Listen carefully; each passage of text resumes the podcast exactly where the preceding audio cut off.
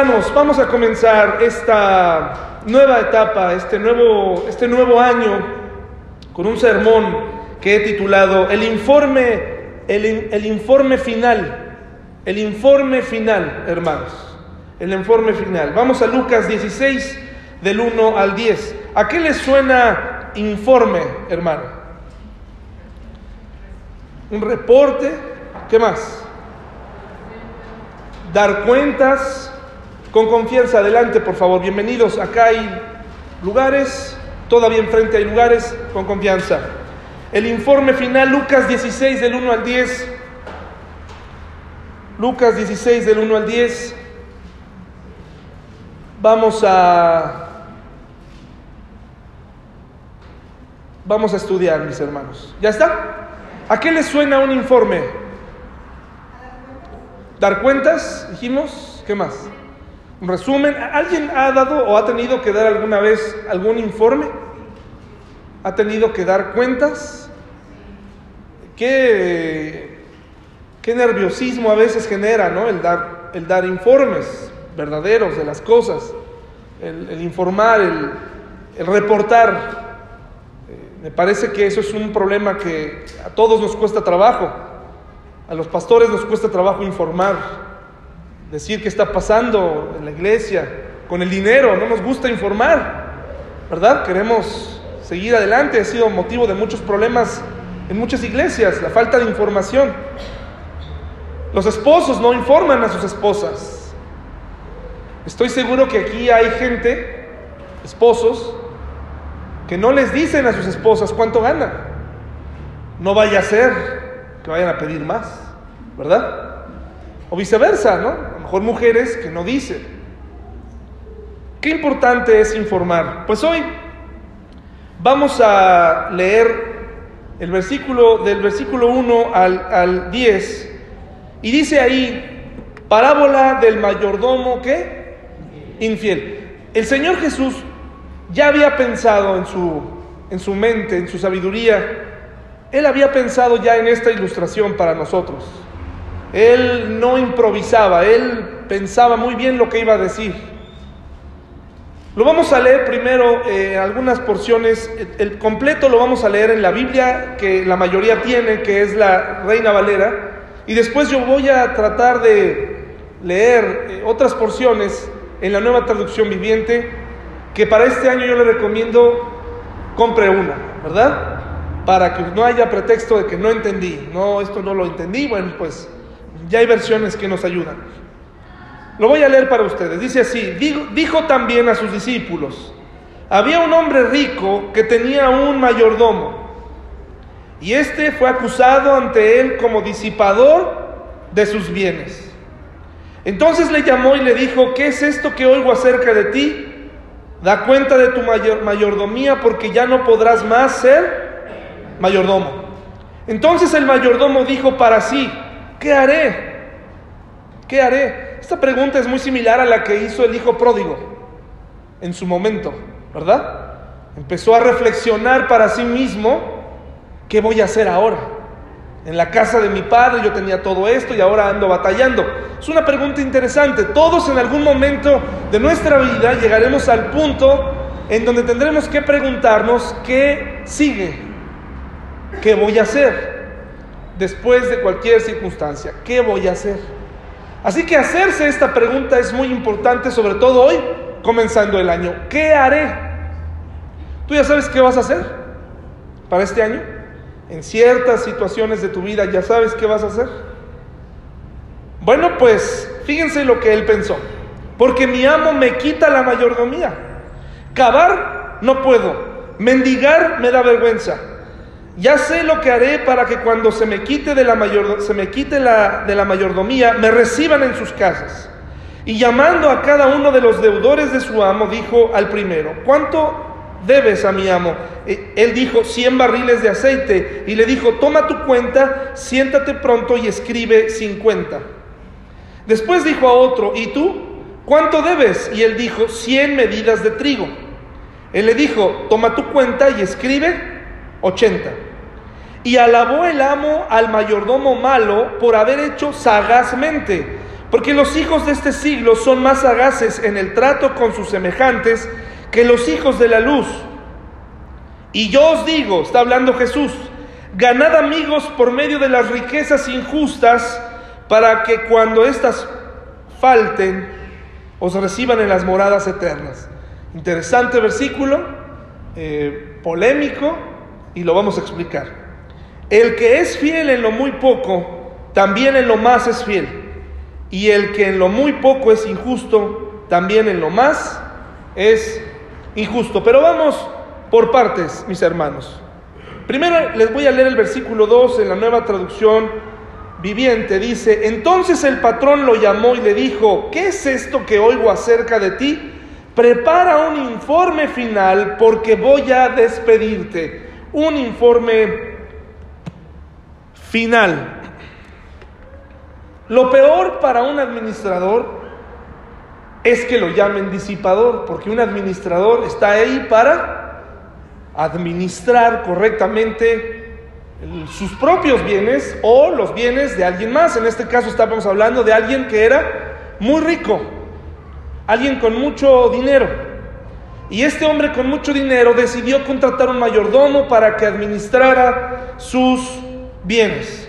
Hermanos, según esta página eh, de internet que dice Edu Compara, que compara las escuelas unas con otras y las carreras, dice que en México la carrera que más estudia es, número uno, la contaduría.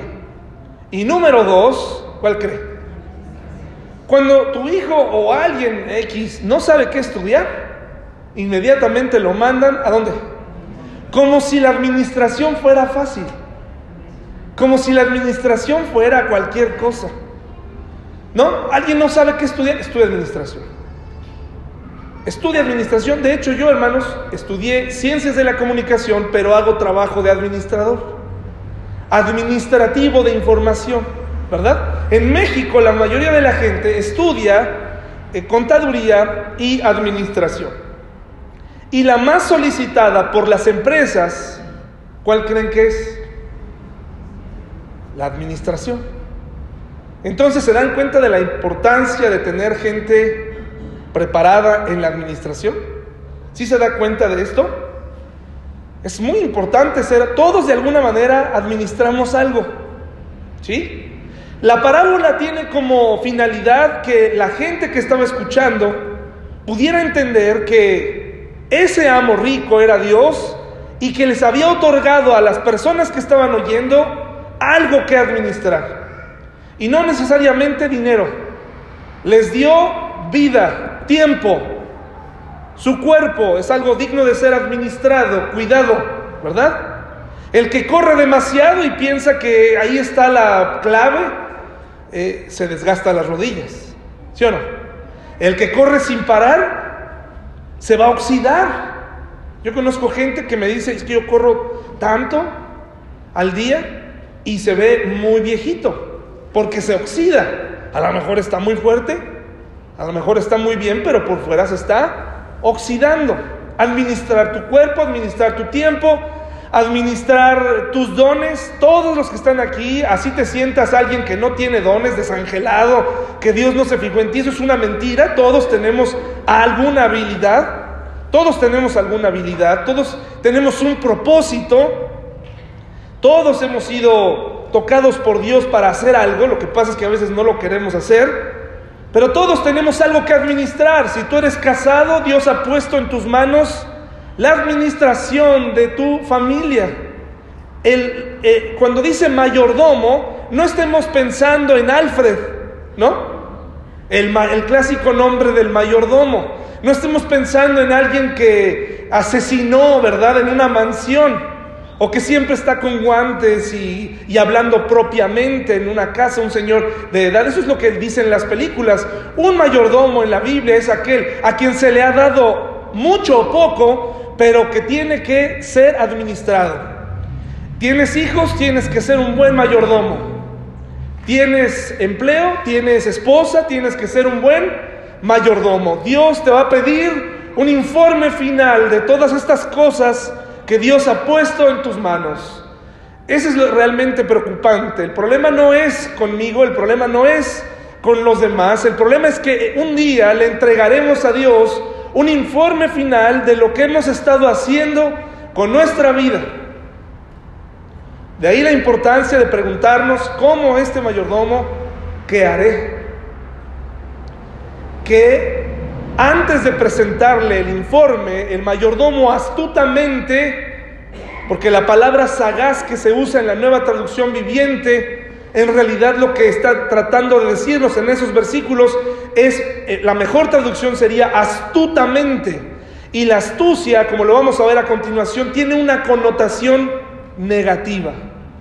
Este hombre dijo, antes de presentar mi informe final, antes de presentarle a, a, mi amo cómo están los números, antes de presentarle el Excel, me voy a acercar con mis conocidos, los conocidos de mi amo, a los que yo solía cobrarle y les voy a hacer unos descuentos para quedar bien con ellos y entonces ellos me puedan dar trabajo más adelante. ¿Se da cuenta de la astucia? ¿Se da cuenta de esto? En el versículo 12 nos dice, dame un informe final porque vas a ser despedido. Ahora, ante esto, el mayordomo puso su mente a trabajar. Ante la noticia de que iba a ser despedido, el mayordomo usó sus habilidades. Y fíjese cómo razonó. Cuando dice, ¿qué haré? es, yo no puedo, lo primero que él dijo es, yo no voy a empezar de cero. Dice en el versículo 3, entonces el mayordomo dijo para sí, ¿qué haré? Eso es una, era una buena señal, ¿no? Introspección, ¿qué voy a hacer? Pero luego dice, cavar, ¿qué? No puedo. Para él, trabajar era lo equivalente a cavar. Cavar era uno de esos trabajos. ¿A quién le gusta hacer hoyos, hermanos? Uno de los trabajos que ponían los nazis a los judíos era hacer hoyos y luego cerrar hoyos. Es un trabajo físico tremendo, sucio. Para este mayordomo, en su razonamiento, dijo, yo no voy a empezar de cero. Porque para mí cavar es trabajar.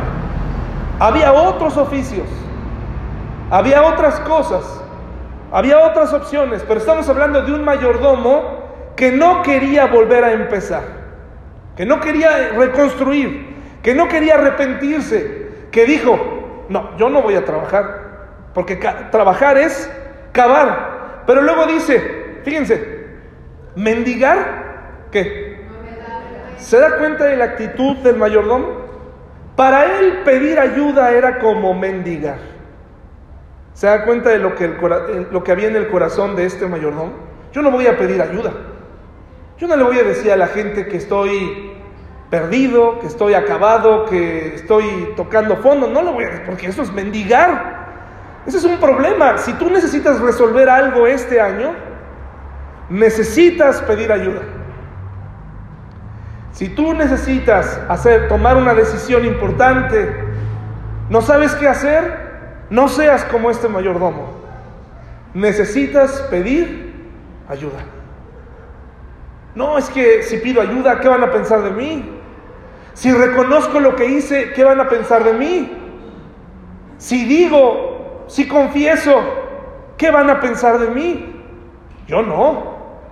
Yo no puedo tener mala fama, yo no puedo ser ese, ¿verdad?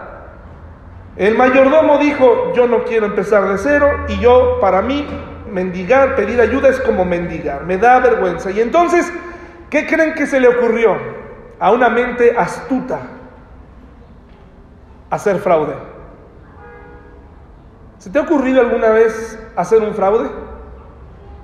Y no me refiero únicamente a un fraude económico, Tomar atajos en la vida es, es un fraude, ¿no? Aparentar a alguien que no eres es un fraude. Fíjense que en el siglo XVIII, un hombre llamado Wolfgang van Kempele, siempre desconfíe de cualquiera que se llame Wolfgang, ¿no? Si alguien se presenta a usted, ¿cómo te llamas? Wolfgang. Desconfíe de él. Inmediatamente, huya. Pues Wolfgang creó una máquina en este siglo para jugar ajedrez. De 600 juegos, de 300 partidos, perdón, solamente perdió seis veces esta máquina. La máquina consistía en un hombre vestido como de turco, sentado y jugaba ajedrez. Y esta persona era una, un dorso sentado en una, en una mesa de ajedrez.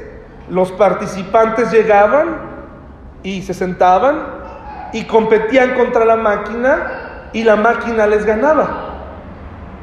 Era sorprendente, era sorprendente esto, que una máquina sin tecnología pudiera ganarles. ¿Qué creen que hizo este hombre? Pues ganaba dinero.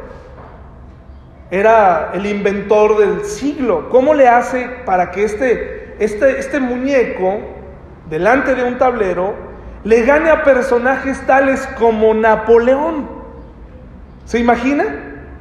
La máquina le ganó a Napoleón, a ese que usted conoce, no al cantante, al famoso, al, guerrero, al este soldado, ¿verdad? Hasta que se descubrió el fraude. ¿Saben? ¿Quieren saber? ¿Quieren saber el fraude? ¿O quieren se los cuente al final? Ahora, Gaby, vas a empezar así. Bueno. El fraude consistía que en el tablero había un pequeño baúl en la parte de abajo. El muñeco se sentaba en uno de los extremos. Y adentro de ese pequeño baúl había un soldado sin piernas, que era el que realmente mediante magnetos veía y espejos, veía los movimientos y jugaba. Era un soldado sin piernas. Por eso la gente nunca se imaginó que nadie podría caber ahí. Solamente un soldado sin piernas. Un fraude es así, nos sorprende a todos, ¿no? ¿Cómo le hizo? Qué astuto fue. Qué astuto. Qué increíble. Eso es lo que, ese es el sentimiento que tenemos. ¿Le han defraudado alguna vez? A mí me defraudaron hace algunos años eh, en mi casa, en mi cara, entregué un dinero. Una persona que parecía ser muy honorable. No me di cuenta de las señales y tampoco quise hacerles caso. Más bien no les quise hacer caso. Mi papá, mi mamá me decían cuidado, etcétera, pero uno dice, estos pobres ya están grandes, no les voy a hacer caso. Y me defraudaron. ¿Y se siente? ¿Cómo se siente, hermanos? Bueno, estas personas generalmente tienen esta habilidad para defraudar. Ahora, fíjese, del versículo 4 al 7, empezó a pensar el fraude. Ya sé lo que haré para que cuando se me quite de la mayordomía me reciban en sus casas y llamando a cada uno de los deudores de su amo, dijo al primero, ¿cuánto debes a mi amo? Él dijo, 100 barriles de aceite y le dijo, toma tu cuenta, siéntate pronto y escribe 50. Le hizo un 50% a una deuda que ni siquiera era de él y así sucesivamente. Hermanos, cuando nosotros defraudamos lo que o malgastamos lo que Dios nos dio, no estás haciendo un fraude para ti mismo. Estás defraudando a quién? A Dios, estás tomando algo que le pertenece a Dios. Estás eh, malgastando, estás desperdiciando algo que ni siquiera tú tienes, es tuyo, no te pertenece, solamente eres un mayordomo, eres un administrador. Nuestros hijos, nuestra esposa, es parte de esta vida que Dios nos ha dado. Nuestra iglesia, todo lo que tenemos proviene de Dios. Y lo único que tenemos que hacer es administrarlo correctamente. Ni siquiera pudiéramos jactarnos de que es nuestro. Llamando a cada uno de los deudores de su amo, dijo al primero, ¿cuánto debes? Después en el versículo 7 dijo a otro, ¿y tú cuánto debes? Y él dijo 100 medidas de trigo. Y le dijo, toma tu cuenta y escribe 80. Y entonces sorpresivamente, sorpresivamente el amo dice aquí que admiró la sagacidad. Pero aquí se está refiriendo a la astucia. Y aquí es donde viene muy interesante la palabra que se está usando aquí, hermanos. Eh, la sagacidad, según el diccionario, es la habilidad para comprender las cosas y percibir con claridad lo que conllevan. Esa es la sagacidad. Es como más positivo, ser sagaz. Ser sagaz. La astucia es la habilidad para comprender las cosas y obtener provecho o beneficio mediante engaño o evitándolo. Habilidad para engañar. Esa es la astucia. ¿Cuál es tu habilidad? ¿Eres sagaz o astuto? ¿Sagaz o astuto? ¿Qué, ¿Quién eres tú? Hay gente que hoy en día dice, ¿no? Te dicen afuera, eh, lo que pasa es que a ti te hace falta colmillo. Te hace falta ser más colmilludo. ¿Y qué, qué te están diciendo? Más astuto. Eh, si entre cristianos nos manejamos así, tenemos un problema. El cristiano no necesita ser astuto. No necesitamos hacer trampa para ganar. No necesitamos eso. Necesitamos aprender a ser sagaces, no astutos. Pero aquí es muy interesante, mis hermanos, que en el versículo 9 dice, el versículo 8, y alabó el amo al mayordomo malo por haber hecho sagazmente, porque los hijos de este siglo son más sagaces en el trato con sus semejantes que los hijos de luz. Y la palabra que se tradujo aquí para sagaz es más bien astucia. ¿Sí? Y en el versículo 9 dice, y yo os digo, ganad amigos por medio de las riquezas injustas, para que cuando éstas falten os reciban en las moradas eternas. Vamos por favor a leerlo en el versículo, el versículo 9, en la nueva traducción viviente, para que sepa usted a qué se está refiriendo Jesús. Dice así, aquí está la lección. ¿Estamos oyendo bien todos? Aquí está la lección. Usen sus recursos mundanos para beneficiar a otros y para ser amigos. Entonces, cuando estas posesiones terrenales se acaben, ellos les darán la bienvenida a un hogar eterno. Es decir, lo que está tratando de decirnos el Señor es, aprovecha tus recursos con esa habilidad y con esa sagacidad para que la gente se acerque y escuche el Evangelio. Ojalá que nosotros fuéramos así de sagaces para atraer a las personas a sus pies. Así de atrayentes para poderlos traer. Sagaces. No se está refiriendo a, hacer eh, tranzas, sino sagaces, hermanos. Utilizar las cosas. Usa tu sagacidad, tu sagacidad, tu dinero para atraer a la gente a Cristo, para que un día los encuentres en la eternidad. O sea, sé sagaz, no astuto. Pero el versículo 10, mis hermanos, dice, el que es fiel en lo muy poco, también en lo más es fiel. Y el que en lo muy poco es injusto, también en lo más injusto. ¿Qué nos estará tratando de decir aquí el Señor, mis hermanos? ¿Dios te ha dado mucho o te ha dado poco? A tu modo de ver. ¿Mucho o poco? Solamente tú lo sabes, ¿verdad? Mucho o poco, dinero o no. La lección que nos está tratando de decir aquí el Señor es, tú pides a Dios por más. Pides a Dios por más. Pero ¿qué harías con más?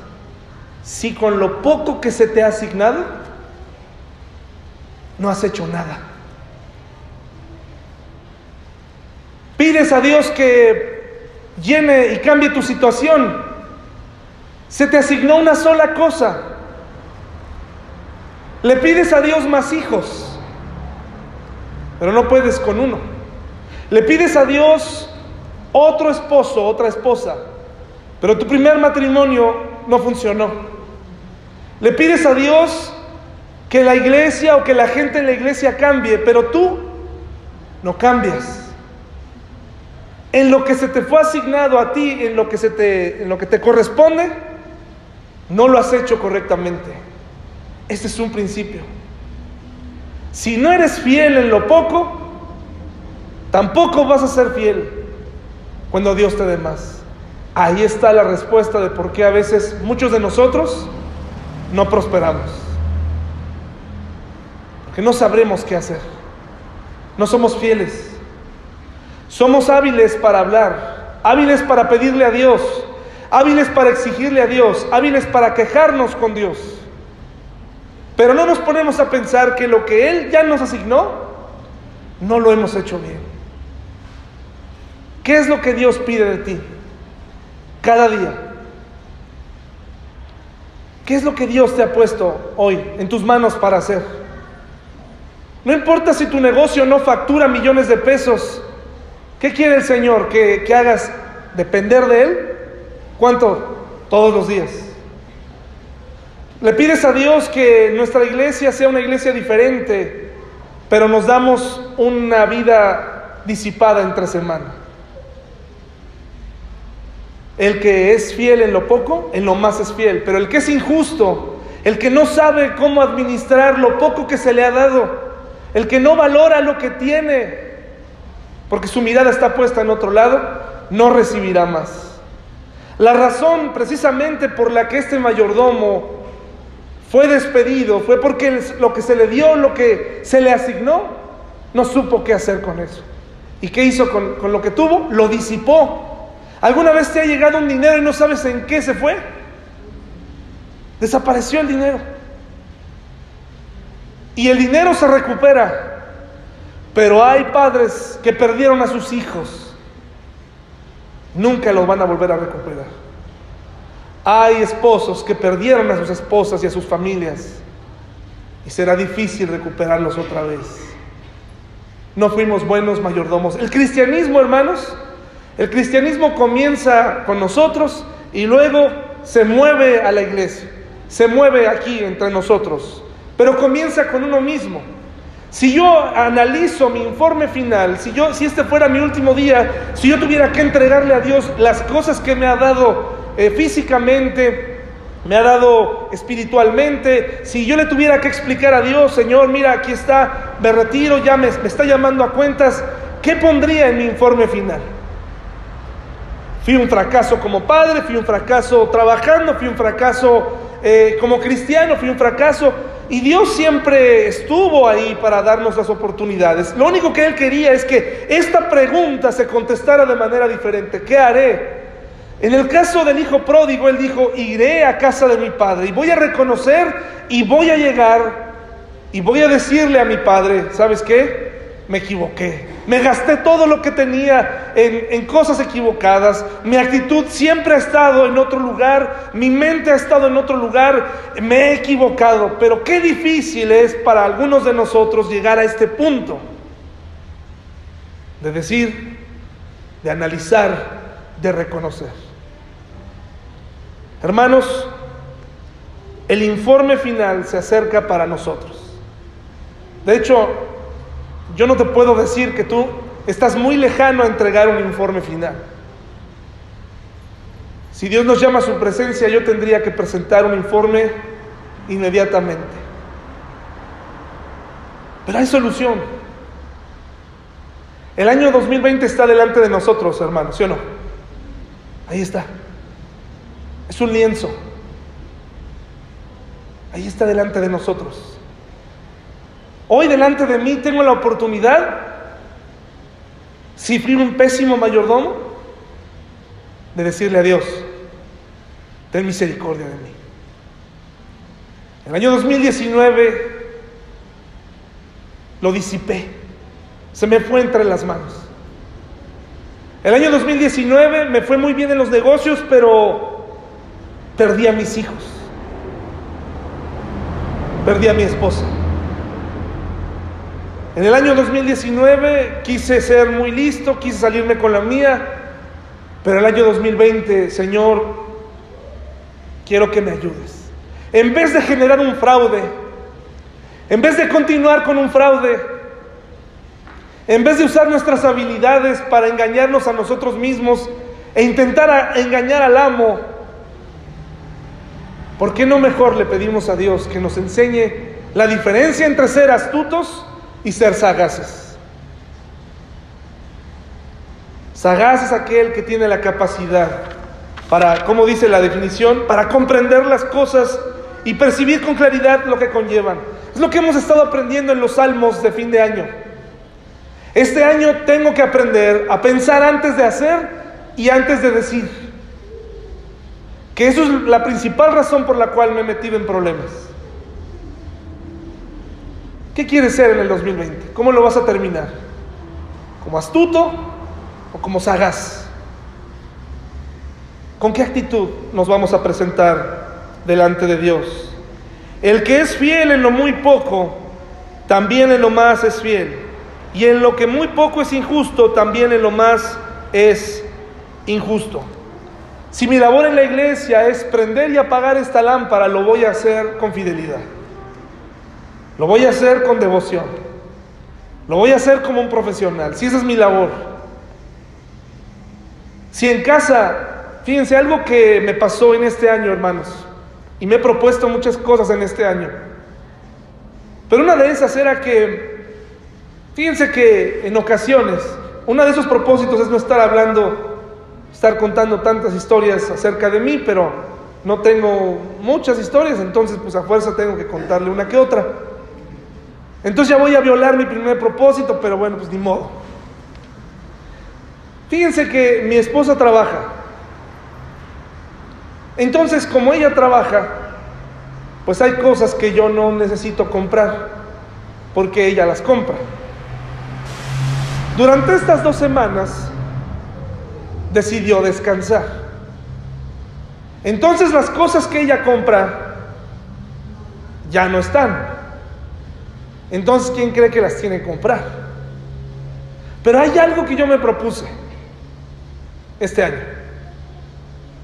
Si mi hija toma leche como si, como diría aquí, que como si no hubiera un mañana, en mi propósito es hacer con fidelidad una sola cosa, tener siempre leche, sin esperar a que alguien, alguien, porque nadie lo hizo, alguien le asignó a ella la responsabilidad de comprarle leche.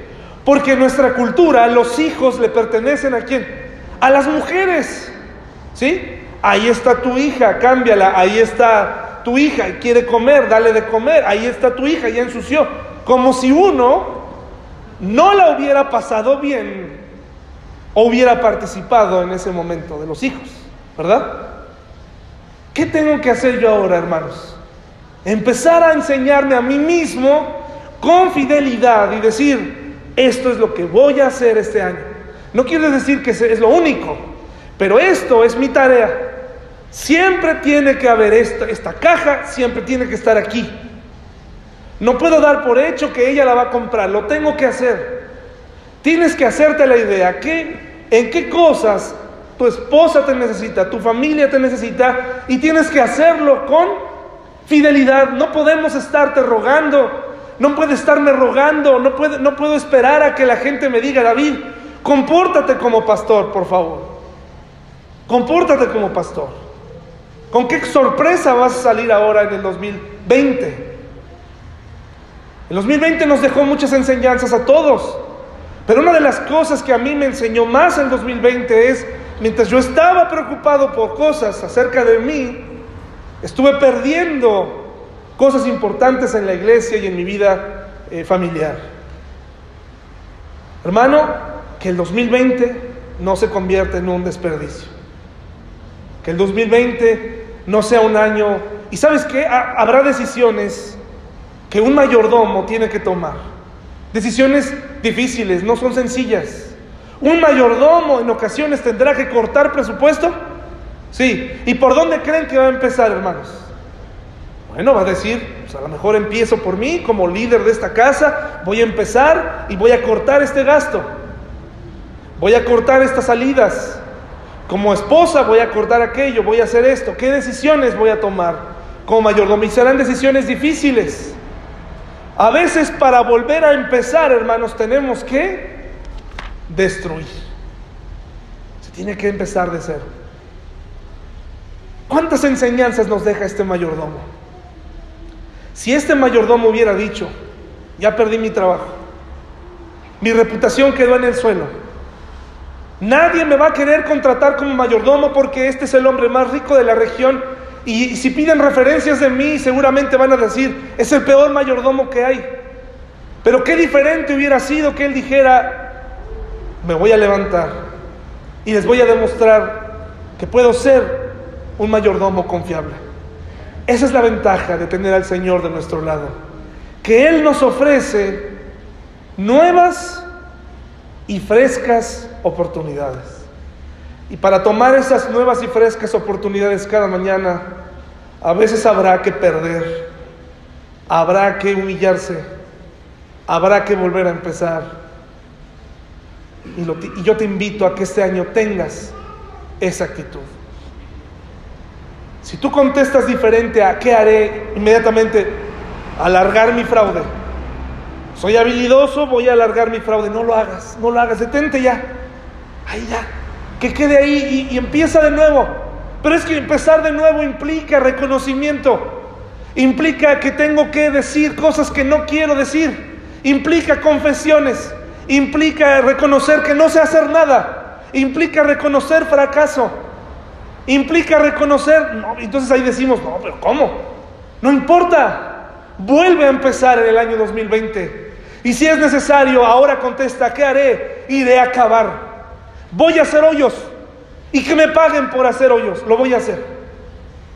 Voy a pedir ayuda, aunque la gente piense que estoy mendigando. Voy a pedir ayuda. Necesito a alguien en mi vida. Necesito a alguien que me saque de aquí.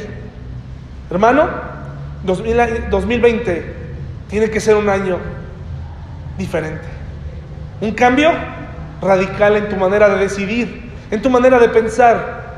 Fíjense, generalmente la astucia, hermanos, curiosamente, así como lo podemos notar aquí, que puede ser alguien que a lo mejor pensamos que es más inteligente que los demás, la sagacidad a veces va muy ligada a la, a la torpeza, a la necedad. Una persona astuta termina haciendo tontería tras tontería tras tontería. Hermanos, mi invitación para ustedes es, busquemos la sagacidad, no la astucia. ¿Qué les parece, mis hermanos? Prepárate para tu informe final. Prepárate porque Dios puede llamarte. No esperes a que el agua te llegue al cuello. No, no esperes a eso. Si tienes deudas, yo tengo deudas. La solución no es discutir con mi esposa o echarle la culpa a ver quién gastó más. Eso no va a resolver nada, ¿o sí? La solución ahora es, sí, debemos hasta la vida, ¿no? Pero juntos. y lo vamos a resolver juntos. ¿A poco no? Vamos a, hacer, vamos a seguir adelante con la iglesia, vamos a seguir adelante con nuestros proyectos, pero juntos. Tomar valor y seguir adelante, tomar a nuestra familia, los pedazos, pegarlos, pedirle a Dios ayuda, valor para seguir adelante, mis hermanos. En el año 2020 hay un lienzo delante de nosotros, una carretera sin baches todavía. Vamos a ponernos de pie, mis hermanos, y vamos a concluir.